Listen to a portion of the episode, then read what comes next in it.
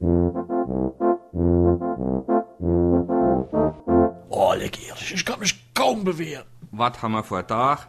Donnerstag. Und unser Sepp kann sich mal nochmal nicht rühren, weil er trainieren war gestern. Mittwoch ist, alte Herre. Was musst dann da in deinem Alter noch auf dem Sportplatz herumrosten, wo 22 Mann hinter einem Ball herlaufen? Wir sind meistens nur elf und wir haben acht Bälle im Netz. Mit denen ihr gleichzeitig spiele? Nee, wir spielen mit einem. Die andere leihe doof, als ob alle zu weit und ausgeht, haben wir immer einer in Reserve. Und wenn die acht alt sind, schicken wir einer los. Der sammelt dann, der braucht dann aber als 20 Minuten. Oh, der hält sich dann wahrscheinlich ein Schmier mit, dass er den Weg packt. Ah. Eher ein Bier.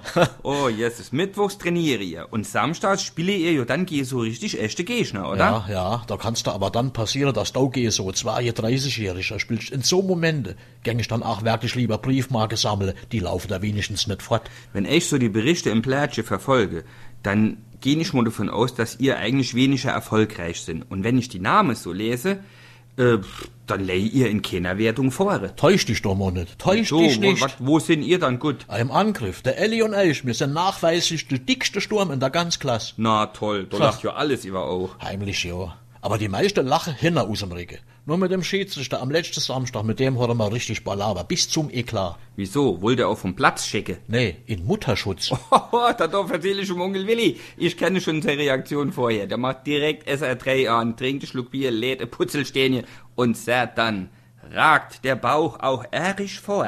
Hauptsache ist, du triffst das Tor.